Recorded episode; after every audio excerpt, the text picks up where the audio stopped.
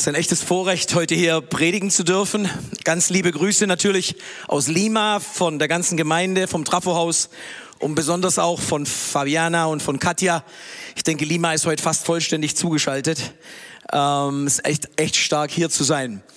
In Lima erleben wir gerade etwas, was ihr hier auch erlebt, nämlich seit der Fastenzeit und seit der, äh, seit der Gebetswoche sehen wir, wie einfach im Gebet anfangen, sich Dinge äh, zu öffnen in unserem Land. Äh, man muss dazu wissen, Peru ist doch schon an manchen Stellen ein bisschen eine Bananenrepublik. Ähm, ich habe mal ein bisschen nachgerechnet, die, die letzten fünf Präsidenten aus den letzten 20 Jahren, einer davon ist im Gefängnis, einer davon hat Hausarrest, einer davon wird aus den USA, in den USA verfolgt und wenn er ausgeliefert wird, kommt er auch ins Gefängnis. Und bei den anderen zwei, die noch übrig sind, ist nicht ganz klar, äh, wann sie im Gefängnis landen werden. Auf der anderen Seite sind wir total ermutigt. Die Charlotte hat uns herausgefordert in einer bestimmten Situation, da ging es um einen dieser Präsidenten, äh, doch mal ganz konkret zu beten, dass sich seine wie sagt man denn, seine Freiheitssituation, dass sich seine Freiheitssituation verändert. Ähm, der ist begnadigt worden, ohne Buße getan zu haben. Ähm, und am Mittwoch, am Mittwoch, am Donnerstag letzte Woche ist sein Antrag darauf, dass dieser, dass diese Begnadigung aufrechterhalten soll, abgelehnt worden und er ist wieder im Gefängnis. Ähm, da sehen wir einfach, dass Gott sich bewegt, wenn wir beten. Und das brauchen wir aber auch in einem Land wie Peru. Wie die meisten von euch wissen, lebe ich in Lima schon seit 13 Jahren, fast 13 Jahren. Und wir arbeiten da unter Straßenkindern in einem ehemaligen Armenviertel. Wir haben dort ein Transformatorenhaus, so eine Art, so eine Art Kinderheim eigentlich nicht. Es ist kein Kinderheim, weil wir keine Heimarbeit leisten, sondern weil wir glauben, dass der Heilige Geist die Kraft hat, die Kinder zu transformieren und sie zu neuen Leitern und zu vollständigen Persönlichkeiten zu machen. Und in Lima, in einer Stadt mit elf Millionen Menschen, gibt es da viel zu tun. Ich bekomme fast täglich Anrufe vom Jugendamt, ob wir weitere Kinder aufnehmen können. Und wir sind auf der Suche nach Mitarbeitern, damit wir in der Lage sind, noch mehr von diesen Kindern aufnehmen zu können. Als ich gebetet habe und den Herrn gefragt habe, worüber ich sprechen soll, hat der Herr zu mir gesagt, ich soll da weitermachen, wo Jobs letzten Sonntag, worüber Jobs letzten Sonntag gepredigt hat. Und wenn du die Predigt vom letzten Sonntag noch nicht angeschaut hast oder noch nicht angehört hast, dann empfehle ich dir, sie auf YouTube nachzuhören. Es geht darum, was er euch sagt, das tut. Und er hat mir einen Text dazu gegeben, das steht in 2. Könige 5, Vers 1 bis 4 und dann Vers 8 bis 14. Da heißt es, Naaman, der, Haupt, der Feldhauptmann des Königs von Aram, war ein trefflicher Mann vor seinem Herrn und wert gehalten. Denn durch ihn gab der Herr den Aramäern Sieg. Und er war ein gewaltiger Mann, jedoch aussätzig. Aber die Kriegsleute der Aramäer waren ausgezogen und hatten ein junges Mädchen weggeführt aus dem Lande Israel. Die war im Dienst der Frau Namans. Die sprach zu ihrer Herrin, ach, dass mein Herr wäre bei dem Propheten in Samaria. Der könnte ihn von seinem Aussatz befreien. Da ging Naaman oder Naaman hinein zu seinem Herrn und sagte es ihm an und sprach, so und so hat das Mädchen aus dem Lande Israel geredet. Und dann gibt's eine ganz, geht die Geschichte ein bisschen weiter, aber wir machen jetzt einen Sprung in Vers 8. Als Elia, Elisa, der Mann Gottes, hörte, dass der König von Israel seine Kleider zerrissen hatte, sandte er zu ihm und ließ ihm sagen, warum hast du deine Kleider zerrissen? Lass ihn zu mir kommen, damit er inne werde, dass ein Prophet in Israel ist. So kam Naaman mit Rossen und Wagen und hielt vor der Tür am Haus Elias. Da sandte Elisa seinen, einen Boten zu ihm und ließ ihm sagen, geh hin und wasche dich siebenmal im Jordan so wird dir dein Fleisch wieder heil und du wirst rein werden. Da wurde Naaman zornig und zog weg und sprach, ich meinte, er sollte zu mir herauskommen und hertreten und den Namen des Herrn seines Gottes anrufen und seine Hand über die Stelle bewegen und mich so von dem Aussatz befreien. Sind nicht die Flüsse von Damaskus, Abana und Parpar besser als die Wasser in Israel, so dass sie mich in ihnen waschen und rein werden könnte? Und er wandte sich und zog weg im Zorn. Da machten sich seine Diener an ihn heran und redeten mit ihm und sprachen, lieber Vater, wenn dir der Prophet etwas Großes geboten hätte, würdest du es nicht tun? Wie viel mehr, wenn er zu dir sagt, wasche dich, so wirst du rein. Da stieg er ab und tauchte unter dem Jordan siebenmal, so wie der Mann Gottes geboten hatte, und sein Fleisch wurde wieder heil, wie das Fleisch eines jungen Knaben, und er wurde rein. Der Text fängt schon sehr interessant an. Das wird uns hier ein Mann beschrieben, Naaman, der gehört nicht zum Volk Israel, Und interessanterweise steht da trotzdem, dass Gott den Aramäern Sieg durch sein Leben gab. Er war erfolgreich, er war ein wichtiger Mann im Staat und er hatte die absolute Gunst des Königs. Das sah eigentlich alles hervorragend aus. Doch dann kommt zum Schluss die Info, er war aussätzig. Aussatz, das wissen wir zu dieser Zeit, war wahrscheinlich so ziemlich das Übelste, was dir passieren kann. Das hieß nämlich, dass, du, dass es unheilbar war, dass du ausgestoßen warst eigentlich aus der Gesellschaft, dass du isoliert warst, dass es eigentlich keinen physischen Kontakt zu anderen Menschen gab. Und dann hört man, dass eine Sklavin, eine jüdische Sklavin, die ihrer Familie entrissen wurde und gezwungenermaßen in seinem Haushalt arbeitete, zu ihm darüber sprach, dass es in Israel jemand geben könnte oder dass es in Israel jemand gibt, der ihm helfen könnte. Ist auch eine interessante Geschichte, könnte man auch noch mal genauer anschauen. Er muss ein interessanter Herr, ein interessanter Arbeitgeber, ein interessanter Mann gewesen sein, dass eine Sklavin sich Gedanken darüber macht, wie ihr Herr geheilt werden kann. Er muss ein interessanter Mann gewesen sein, dass sie bereit war, ihm Auskunft darüber zu geben, wo er gesund werden kann. Es scheint so, dass seine Krankheit ihn nicht bitter gemacht hat und er deswegen seine Sklaven gut behandelt hat. Wir sehen das ganz am Schluss der Geschichte nochmal, als seine Diener zu ihm kommen, sprechen sie ihn nicht an mit Herr, sondern sie sprechen ihn an mit Vater. Als ob, sie ein, als, ob, als ob da etwas in ihm wäre, dass es ihm möglich macht, Menschen auf eine besondere Art und Weise zu behandeln, obwohl er krank ist. Aber Naaman macht einen entscheidenden Schritt. Und ich glaube, ich möchte ein bisschen sprechen über diesen Schritt, den er geht. Er geht nämlich hin zu seinem König und bittet ihn darum, nach Israel reisen zu dürfen. Weißt du, das ist der wichtigste Schritt überhaupt. Er weiß, er hat ein Problem und er gibt es zu, dass er ein Problem hat. Ich bin hier in Tübingen aufgewachsen, habe Betriebswirtschaft studiert und habe dann auf der Kreissparkasse gearbeitet. In der Firmenkundenabteilung. Und zu der Zeit war es sehr interessant, durch die Stadt zu gehen, weil ich wusste, jeder Porsche, der gehört der Bank oder der gehört dem, der da drin sitzt. Jedes Haus, das nach außen wunderschön aussah, ich hätte dir genau sagen können, ob das bis zu das Dach verpfändet ist oder ob da wirklich Finanzen da sind. Ist aber doch interessant. Es ist das Gleiche auch in Lateinamerika. Lieber alles verbergen, lieber alles zurückhalten, als zuzugeben, ich habe ein Problem und ich suche Hilfe. In Lateinamerika ist es das gleiche Bild. Ich kann mich erinnern an eine Mutter, schon etwas länger her in Buenos Aires, der hat sechs Kinder. Alle sechs Kinder in verschiedenen Kinderheimen. Aber wenn du mit ihr gesprochen hast, hat sie zu dir gesagt, ich bin eine gute Mutter. Ich bin immer mit meinen Kindern in den Park gegangen und ab und zu mal auch ein Hamburger essen in dem Restaurant mit dem großen M. Sie war fest davon überzeugt und sie hätte es niemals zugegeben, dass sie eigentlich ein Problem hat und dass da irgendwas nicht stimmt. Weißt du, es wird nichts passieren, bis du nicht bereit bist anzuerkennen, ich habe ein Problem und ich brauche Hilfe. Vielleicht sagen einige, okay, bei Naaman war es sichtbar, weil es war schon an seiner Haut sichtbar. Aber täusche dich nicht, bei dir ist es auch sichtbar. Auch wenn es vielleicht nicht äußerlich sichtbar ist.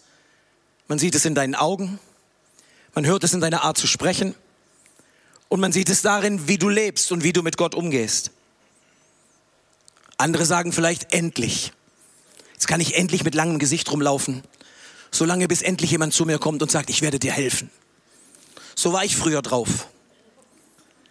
Ich konnte so schön stöhnen. Ah, wie schrecklich geht's mir. Könnt ihr den Ferdinand mal fragen, wenn ihr wollt. Es gibt schon Leute, die haben da eine besondere Gabe in ihren Schmerzen und in ihren Schwierigkeiten sich zu suhlen. Und das so richtig, endlich glaubt mal jemand, dass ich wirklich ein Problem habe und dass ich Hilfe brauche. Aber das habe ich nicht gesagt. Schaut euch mal den Naaman an. Der ist erfolgreich und aussätzig. Der ist anerkannt und aussätzig. Er behandelt alle seine Mitarbeiter anscheinend sehr gut und ist aussätzig. Dein Problem zu erkennen und Schritte darauf auf eine Lösung zuzugehen, heißt eben nicht, es auszuleben, sondern es heißt, nach Lösungen zu suchen und nicht bitter dabei zu werden. Das ist doch auch genau das Gleiche, was bei uns passiert ist mit Marsch des Lebens. Weißt du? Viele von uns haben angefangen zu suchen nach Vorfahren und Vergangenheit. Ich habe das heute Morgen gehört, als der Semi Zeugnis gegeben hat und auch der Stefan und Claudia und Lisa, dass sie plötzlich angefangen haben zu verstehen, das Problem, das ich habe mit meinen Albträumen, es hat nicht nur was mit mir zu tun, sondern es hat auch was mit meiner Vergangenheit zu tun, es hat was mit meinen Vorfahren zu tun. Und trotzdem gibt es immer noch Leute, hier vielleicht nicht, aber in Lateinamerika schon immer noch, die nicht bereit sind, sich auf die Suche zu machen und zu sagen, Herr, ich gebe nicht auf, bis ich nicht weiß, was wirklich passiert ist. Vielleicht sieht es alles danach aus, als ob es keine Lösung gibt, keine Antwort gibt. Aber Naaman gab nicht auf. Als er hörte, dass es in Israel jemand geben könnte, der ihm helfen kann, hat er sich auf den Weg gemacht. Und ich habe es vorhin schon mal gesagt, er ist nicht bitter geworden. Das beeindruckt mich, weil wenn du schon viel unternommen hast, schon alles Mögliche ausprobiert hast und du dann nicht bitter bist, weil es noch keine Lösung gibt, dann bist du genau auf der richtigen Spur. Wie viele Leute haben wir in Lima verloren in der Gemeinde? Die von Gott nicht das bekommen haben, was sie haben wollten und wieder zurückgegangen sind in Müll. Ich habe mal ein bisschen durchgerechnet. Wir sind im Augenblick mit Kindern und allem so ungefähr 60 oder 70 Leute. Wir wären weit über 100 wenn noch alle die da wären, die nicht irgendwann mal das Handtuch geschmissen haben und gesagt haben, ich will nicht mehr, die bitter geworden sind und die heute wirklich wieder im Müll sind, da wo ihnen eigentlich keiner mehr helfen kann, außer Jesus selbst. Sie zurückgegangen sind in die Jauchegrube der Sünde. Oder aber, das habe ich auch immer wieder gesehen, wir fangen an, überall zu suchen, nur nicht da, wo wir suchen sollten. Bei uns in Peru sind in den letzten drei Jahren sind zwei der größten Kinderopferstätten weltweit gefunden worden. In einer dieser Opferstätten wurden 138 Kinder auf einmal abgeschlachtet. Und man nimmt an, dass es dazu da war, um die Wettergötter zu beruhigen.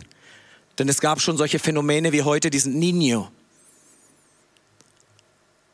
Es wird gesucht überall. Wo suchst du? In Beziehungen. Irgendjemand hat mal gesagt, wenn ich meine Traumfrau gefunden habe, dann bin ich glücklich, dann brauche ich nichts mehr. Ich glaube, dass du schief liegst, wenn du denkst, dass das die Lösung ist. Das gilt auch andersrum übrigens. Oder in meinem Job, so dass ich nichts anderes mehr kann, als an meine Arbeit zu denken. Und dabei geht die ganze Familie flöten. Meine Frau bei uns in der Gemeinde, der hat drei Kinder, zwei Söhne und eine kleine Tochter. Und sie ist nicht bereit, ihre Arbeit zu verlassen und sich um ihre Kinder zu kümmern. Und ihre beiden Söhne sind in Drogen, in Kriminalität und die kleine Tochter mit zwei Jahren hat wahrscheinlich auch keine Chance, wenn Mutter nicht endlich aufwacht und sagt, ich muss was anderes machen. Ich, das geht nicht. Ich kann nicht meine Zukunft ich kann nicht meinen Sinn, ich kann nicht meine Hoffnung, meine Hilfe in der Arbeit finden. Bei uns in Peru, und das ist nach wie vor da, werden noch immer Kinder geopfert. Vielleicht nicht mehr auf dem Altar bei einem, bei einem Schamanen oder bei einem Priester, aber sie werden geopfert um der Arbeit willen, um des, um des Arbeitens willen. Wir haben jeden Samstag ein Kids-Event, da werde ich nachher noch was dazu sagen. Da kommen zwischen 50 und 60 Kinder und die meisten von ihnen kommen, ohne dass ihre Eltern wissen, wo sie sind. Weil sie arbeiten oder sonst irgendwo sind. Und die Kinder sind auf der Straße und sie kommen in die Gemeinde, weil sie wissen, dass es ihnen da gut geht. Aber die Eltern haben keine Ahnung, wo sie eigentlich wirklich sind. Weil sie versuchen, Hilfe und Lösung für ihre finanziellen oder sonstigen Probleme zu finden, indem sie arbeiten, indem sie arbeiten und arbeiten. Aber lass uns mal weitergehen in der Geschichte. Der Neimann kommt zu Elisa. Er kommt mit seinem ganzen Tross, weil er hat ihm schließlich angeboten, sein Problem zu lösen. Und er kommt da mit Ross und Wagen. Im Text vorher steht, dass er zentnerweise Silber und Gold dabei hat und edle Gewänder. Und er hält an vor dem Haus von Elisa. Ich möchte dich bitten, dass du das mal ein bisschen vorstellst, ein bisschen bildlich. Ganze Karawane von Pferden, Kamelen, keine Ahnung, mit was die unterwegs waren. Und alle versammelt vor dem Haus von Elisa. Und was macht Elisa? Elisa schickt seinen Knecht raus. Der geht noch nicht mal selber. Das ist schon manchmal ein bisschen dreist, oder? Die Reaktion von Naaman ist typisch. Er war ein wichtiger Mann. Und er hat genaue Vorstellungen, wie das Ganze ablaufen sollte. Elisa sollte herauskommen, am besten sich irgendwie auf den Boden werfen, seinen Gott anflehen und dann irgendwas mit der Hand machen, damit die Heilung vom Himmel fällt. Kennst du das auch? Jetzt hast du es endlich geschafft, dein Problem anzuerkennen. Jetzt hast du es endlich geschafft, um Hilfe zu bitten. Und die Lösung, die du bekommst, ist so ganz anders, als du dir das vorgestellt hast. Ist so ganz anders, als du dir das überlegt hast. Ich kann mich noch erinnern, ist auch schon ein Weilchen her, ich werde auch gleich noch ein paar aktuellere Beispiele nehmen. Ich hatte eigentlich, seit ich auf der Bank gearbeitet habe, immer Schulden. Immer. Ich habe halt billig Geld gekriegt und dann war das alles nicht so schwierig. Aber ich hatte ein Problem. Ich kam, ich war mit Carlos hier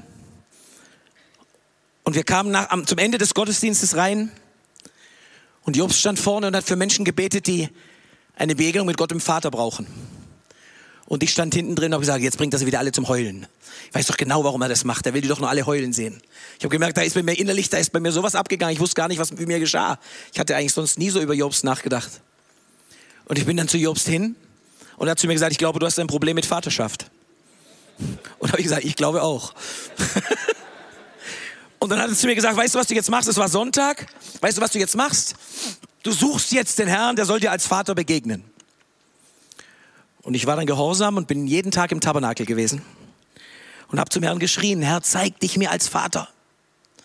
Vater, ich will dir begegnen.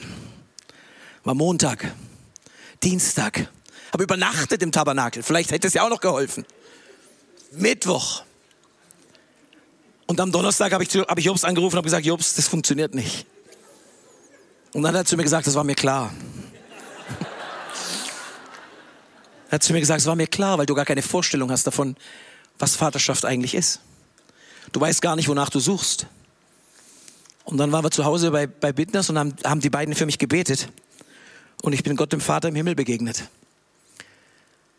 Von einem Augenblick auf den anderen. Und seit diesem Tag habe ich keine Schulden mehr. Niemals wieder.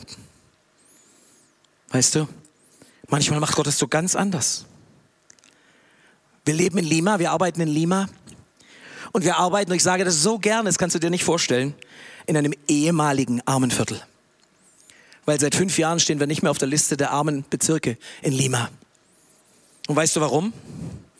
Weil die Gemeinde es gelernt hat, die Prinzipien von Saat und Ernte umzusetzen. Weißt du? Die Gemeinde hat es gelernt, gegen Armut auf die richtige Art und Weise vorzugehen. Kinder und Erwachsene die es gelernt haben, Gott zu glauben, dass er uns zu Wohlstand bringen möchte, aber nicht so, wie wir es uns vorstellen und wie es oft auch gelehrt wird vielleicht, sondern dass unsere Saat, unsere reichliche, regelmäßige, fröhliche Saat dafür sorgt, dass wir Ernte erhalten. Weißt du, deswegen finden unsere Kinder, auch die Trafferhauskinder, regelmäßig Geld auf der Straße. Weißt du, deswegen erhalten sie Erbschaften, von denen sie nie wussten, dass sie da sind. Deswegen, obwohl sie Weihnachtsgeschenke für wenig Geld erwartet haben, bekommen sie die absolut heißen Geschenke von Leuten, die sie noch nicht mal kennen, aber die bereit sind zu sagen, ich möchte säen in diese Kinder. Deswegen sei es ein Aldamir plötzlich im Flugzeug und flog nach Israel. Der war in seinem Leben noch nie in einem Flugzeug. Der hat auch in seinem Leben noch nie eine Passkontrolle erlebt. Das haben wir dann gemerkt in Israel. Den den fast nicht reingelassen, weil sie dachten, der bleibt da. Oder eine Stefano, der noch nie in seinem Leben im Flugzeug gesessen ist und dann plötzlich von überall Geld bekam, damit er nach Paraguay fliegen kann mit Aaron zusammen. Er musste aber einen anderen Flieger nehmen und ist er mit seiner ganzen Familie, die waren glaube ich zu 20 am Flughafen, um zu gucken, dass er, wie der das jetzt macht, dass er in den Flieger einsteigt. Aber er ist nach Paraguay geflogen und auch wieder zurückgekommen. Weißt du, der Schlüssel war, dass wir gelernt haben zu säen und dass wir gelernt haben, dem Herrn zu vertrauen. Zum ersten Mal in der Geschichte vieler Familien fangen ihre Kinder an zu studieren. Und es ist nicht umsonst, das kostet richtig Geld in Peru. Und so weißt du, so haben zum Beispiel am Sonntag vor einer Woche beim Erstlingsopfer 30, 40 Kinder und Erwachsene knapp 3000 Euro Opfer zusammengelegt. Ich weiß nicht, wo die Leute das Geld herhaben. Ich weiß nicht, wie sie es gemacht haben.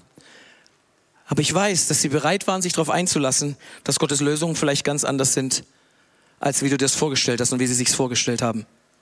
Weißt du, Naaman reagiert da ein bisschen anders. Nachdem da rauskommt der Diener und zu ihm sagt, geh mal an Jordan und bade dich da, da scheint er dann doch ein Stolzproblem zu bekommen, der liebe Naaman. Da steht, und er wurde zornig und sprach, und dann sagt er uns, wie er sich's vorgestellt hat. Ich meinte, er sollte zu mir herauskommen und hertreten, den Namen des Herrn seines Gottes anrufen, seine Hand bewegen und mich von meinem Aussatz befreien. Und er spricht darüber, dass es Flüsse gibt in seinem Land, die vielleicht doch deutlich besser sind als der Jordan. Und dann heißt es, und er wandte sich ab im Zorn. Hm. Kennst du das vielleicht auch? Dass die Lösung, die Gott dir anbietet, dir so ganz und gar nicht schmeckt? und du dich lieber abwendest und dich lieber wegdrehst und sagst, das, das mache ich nicht, ist mir zu viel. Weißt du, aber sein Zorn ist ja vielleicht sogar verständlich, aber seine Worte zeigen sehr klar, dass er nicht verstanden hat, dass es nicht um den Fluss geht, in den er steigt, sondern dass es um den Gehorsam geht und das Akzeptieren der Bedingungen Gottes. Ist das nicht bei uns auch oft so? Wir haben bestimmte Vorstellungen davon, wie Dinge geschehen sollen, wie Gott Dinge tun soll und was er machen soll und auf welche Art und Weise.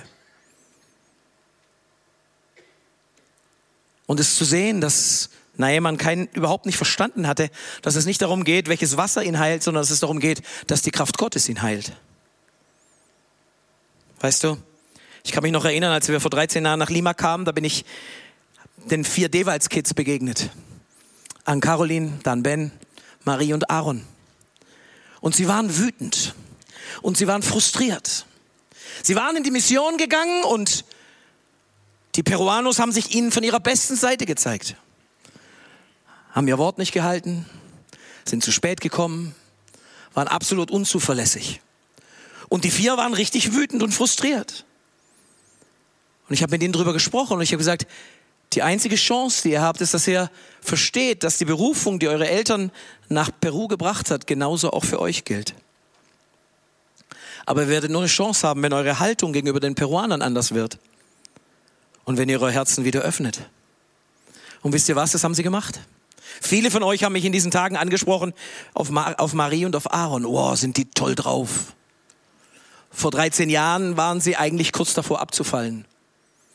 Aber sie haben eine Entscheidung getroffen, zu sagen, Herr, wir gehen den Weg, den du uns vorgeschlagen hast, den du uns vorgelegt hast. Und mit ihren 13 und 10 und 15 Jahren haben sie sich entschlossen, wir werden eine Arbeit unter Kindern anfangen. Und daraus ist einer der erfolgreichsten Arbeitszweige in Lima entstanden. Mit bis zu 50 und 60 Kindern jedes Wochenende, mit Workshops, mit Anbetung, mit Gegenwart Gottes, mit Heilungen. Es entstanden daraus, dass Leute 15, 13, 10 gesagt haben, wir sind dir gehorsam, wir tun, was du möchtest, Gott.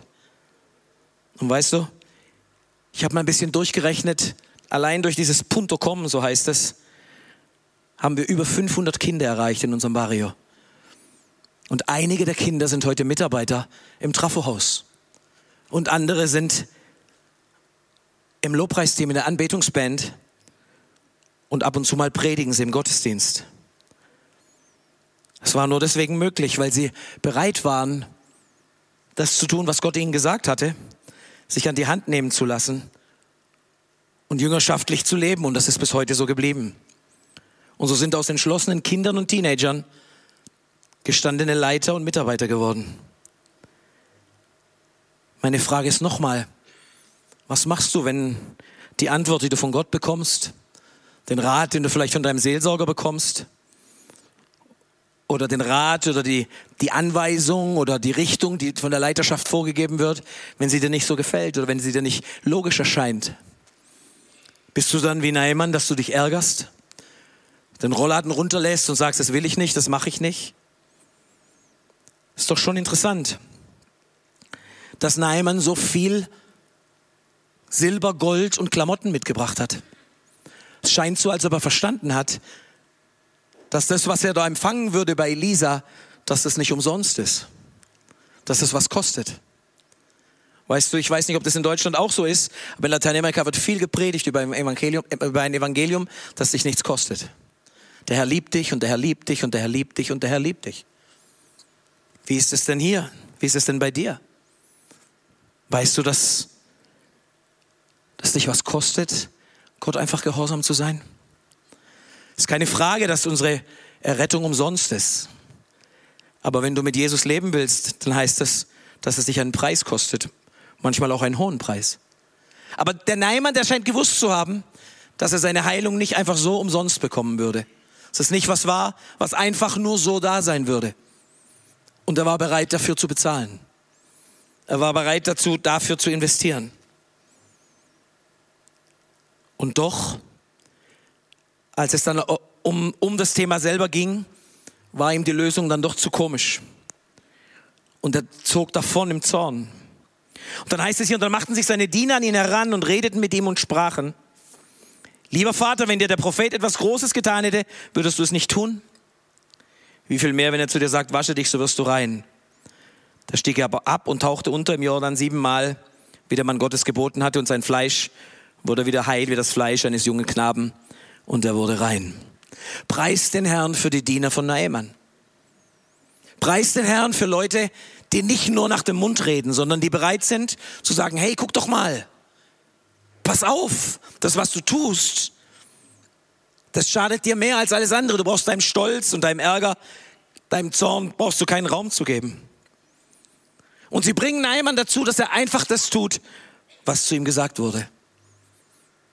Wir brauchen solche Leute, die uns daran erinnern, hey, tu doch einfach das, was Gott dir gesagt hat.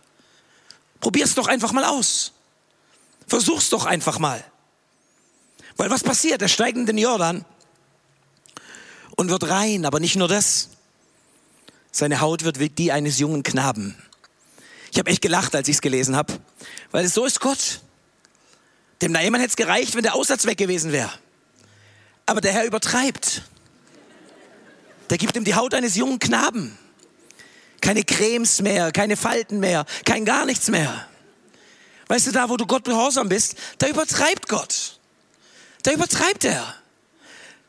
Das haben wir so oft erlebt, auch jetzt beim Marsch des Lebens. Wir wären zufrieden gewesen, ich wäre zufrieden gewesen, wenn beim ersten Marsch 300 Leute da gewesen wären.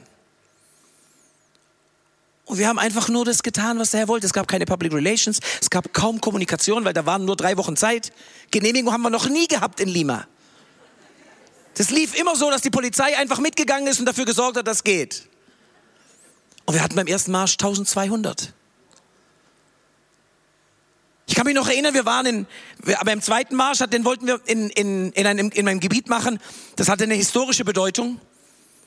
Und ich hatte mich auf jemanden verlassen, der da die Genehmigung besorgen würde. Und am Tag vor dem Marsch habe ich gedacht, jetzt frage ich doch nochmal nach. Und da hatten die noch nichts davon gehört bei der Stadtverwaltung. Und dann bin ich hingefahren und da hat mich der Sicherheitschef an der Tür schon abgefangen. Er sagt, kommen Sie mal mit. Dann sagt er zu mir, meine Frau ist Jüdin. Wenn ich euch nicht erlaube, diesen Marsch zu machen, dann habe ich zu Hause Probleme. Versteht ihr, was ich meine? Weißt du, wenn du Gott gehorsam bist, Gott liebt es zu übertreiben. Er liebt es zu übertreiben. Nochmal, dem Naaman hätte eine ganz normale reine Haut gereicht. Und er bekam die Haut eines Knaben. Weißt du, das ist das Coole beim Herrn. Wenn wir ihm gehorsam sind, dann segnet er uns im Überfluss. Es gibt eine andere Geschichte, die das auch nochmal aufzeigt, wie man auch mit dem Reden Gottes umgehen kann. In 1. Mose 22, Vers 2. Da steht, und er sprach, nimm Isaac, deinen einzigen Sohn, den du lieb hast, und geh hin in das Land Moria und opfere ihn dort zum Brandopfer auf einem Berge, den ich dir sagen werde. Da stand Abraham früh am Morgen auf und gürtete seinen Esel und nahm mit sich zwei Knechte und seinen Sohn Isaac und spaltete Holz zum Brandopfer, machte sich auf und ging hin an den Ort, von dem ihm Gott gesagt hatte. Abraham hatte endlich einen Sohn. Endlich. Nach vielen Jahren hatte er endlich einen Sohn. Und es wurde gefeiert und nachdem Agar und Ismael zurückgelassen wurden, war es Zeit, seinen Sohn zu genießen. Und plötzlich spricht Gott zu ihm und sagt, Abraham, ich möchte, dass du deinen Sohn opferst. Ich möchte, dass du ihn auf den Altar legst und ihn tötest. Hey, was soll das denn? Herr, was machst du da? Das wäre wahrscheinlich unsere Reaktion gewesen. Die Bibel sagt nicht viel darüber, wie Abraham reagiert hat, aber ein Satz hat mich getroffen. Immer wieder. Schau mal, was da steht. Da steht früh am Morgen am nächsten Tag. Wärst du früh am Morgen aufgestanden, um deinen Sohn zu opfern? Ich hätte sicherlich noch mit dem Herrn verhandelt, ungefähr drei Wochen. Aber Gott hat mit ihm gesprochen, Gott hat zu ihm gesprochen. Und da heißt es, und er stand auf früh am Morgen und machte sich auf den Weg. Naaman ereiferte sich und regte sich auf über, seine, über das, was da passiert war. Er brauchte den Rat seiner Knechte. Aber Abraham stand früh am Morgen auf. Und deswegen heißt es in Jakobus 2, 21, ist nicht Abraham, unser Vater, durch Werke gerecht geworden, als er seinen Sohn Isaac auf dem Altar opferte? Weißt du, Naaman taucht in der Bibel nicht nochmal auf. Den gibt es nur in dieser Geschichte. Aber Abraham ist immer wieder zu hören, weil er bereit war, einfach sofort gehorsam zu sein. Wir sind hier am Ende der Marsch des Lebenskonferenz. Und immer wieder hat der Herr uns herausgefordert. Ich denke, es gilt für uns alle, die wir Märsche organisiert haben, für uns alle, die wir Zeugnis gegeben haben, für uns alle, die wir erzählt haben von dem, was Gott bei uns getan hat, wo er uns herausgefordert hat zu schier unmöglichen Dingen. Ich glaube, da kann wahrscheinlich jeder ein Lied davon singen. Und es fängt immer damit an, sich klar zu Israel zu stellen. Aber es fängt eben auch damit an, dass du ganz klar deine Lebens- und deine Familiengeschichte angehst. Und du wirst sehen, dass da Wunder über Wunder passieren. Manchmal muss ich mich selber zwicken, um zu merken, dass es wirklich real ist, was wir da gerade erleben. Ich kann mich noch erinnern, als ihr mit dem Musical unterwegs wart zum Jahresende. Ich saß in Lima vorm Computer und habe zugeguckt und habe geheult. Ich habe gesagt, das, kann, das ist doch, Herr, wie machst du das? Was machst du da mit uns? Und alles, was ich heute gehört habe und was ich in diesen Tagen gehört habe von Leuten, die dabei waren, die live dabei waren, zeigt mir noch mal sehr viel mehr, wie unglaublich Gott sich bewegt mit denen, die ihm einfach gehorsam sind. Wie können sonst die Kinder von Enkeln, die Kinder und Enkel und Urenkel von Massenmördern und von Judenhassern vom Gott Israels gebraucht werden, um Heilung und Versöhnung in die Nationen zu tragen? Weißt du warum? Weil sie bereit waren, ihre Vergangenheit anzuschauen, bereit waren anzuerkennen, dass sie ein Problem haben und nicht damit reagiert haben, dass sie gesagt haben, es ist schon lange vorbei, sondern angefangen haben, Schritte des Gehorsams Gott gegenüber zu tun. Was wirst du tun? Könntest du dir vorstellen, vielleicht doch einfach mal zuzugeben, ich habe ein Problem, ich brauche Hilfe? Kannst du dir vielleicht vorstellen, nicht mehr länger mit einem langen Gesicht rumzulaufen, wie schlecht es dir geht, sondern wirklich Hilfe in Anspruch zu nehmen und auch bereit zu sein, einen Preis zu bezahlen?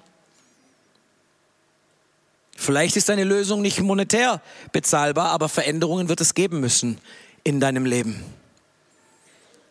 Kannst du dir vorstellen, einfach mal wirklich deine eigenen Ideen darüber, wie Gott bestimmte Dinge tun müsste, beiseite zu legen und zu akzeptieren,